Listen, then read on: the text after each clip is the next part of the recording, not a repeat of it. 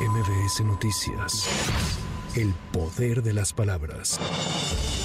El presidente de la República, Andrés Manuel López Obrador, rindió un informe en el Zócalo Capitalino con motivo del quinto año de su elección presidencial. Durante el acto, efectuado la tarde del sábado, afirmó que con su gobierno se cumplió el pacto con el pueblo, que mayoritariamente le ha dado su respaldo, mientras la autoridad se ha decidido a apoyar a los más necesitados. En un zócalo lleno de simpatizantes, el primer mandatario aprovechó para arremeter contra la oposición y la oligarquía, cuyo jefe dijo es el empresario Claudio X González. Ahora se han constituido en una especie de supremo poder conservador.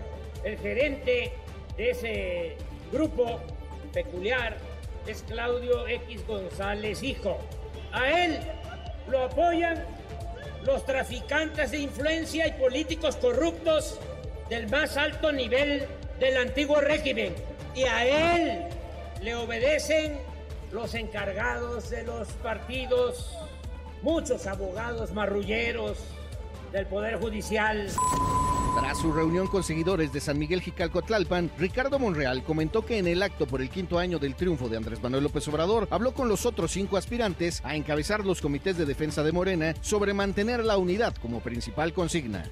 Los seis brevemente, pero simplemente mantener la unidad como principal consigna, mantener el respeto y automoderarse en todo lo que está pasando, sobre todo gastos de difusión que estamos viendo en el país. Los que estamos saliendo, lo estamos viendo en todas las carreteras, calles, todo estamos viendo. Nada se puede ocultar, es muy visible, pero así estamos. Claudia Sheinbaum Pardo aseguró que el México con M de machismo se está quedando atrás y hoy también es el momento de las mujeres. Dijo, es la cuarta transformación y los derechos de las mujeres. Que el México con M de machismo se está quedando atrás y que hoy también es momento de las mujeres. Es la cuarta transformación y los derechos de las mujeres. Ante las diferencias con su dirigente nacional Alejandro Moreno Cárdenas, senadores del PRI anunciarían este lunes su salida del partido. Se prevé que hoy renunciarían al partido los senadores Miguel Ángel Osorio Chong y Nubia Mayorga y probablemente Claudia Ruiz Massieu y Erubiel Ávila, así como otros líderes partidistas. Ellos se sumarían al éxodo que inició hace unas semanas Omar Fayad y los priistas hidalguenses. Por lo pronto, el exgobernador de Oaxaca, Alejandro Murat, se bajó también de la contienda presidencial de la oposición. Pero también congruente con mis convicciones y con mis principios, debo reconocer que este método deja más dudas que certezas. Es por eso que por respeto a todos los partidos políticos, incluyendo mi partido, y a las mexicanas y mexicanos que participan en este proceso, quiero informarles que he decidido no participar. A quien lo decida, hacer el mayor de los éxitos.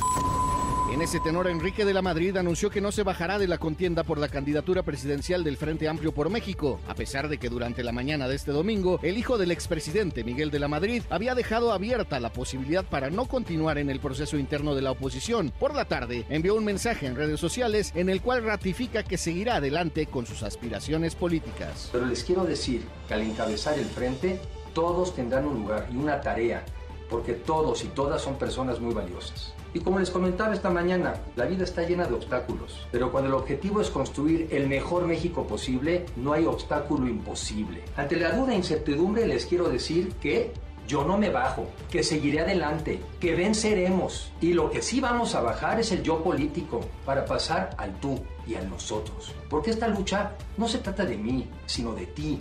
Y que todas las familias mexicanas salgan adelante.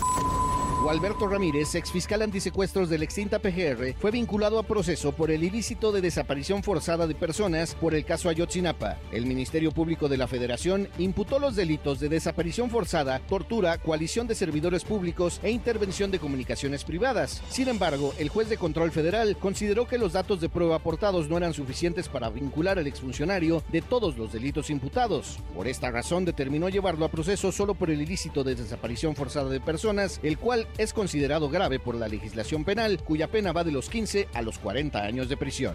Para MBS Noticias, Javier Bravo. MBS Noticias. El poder de las palabras.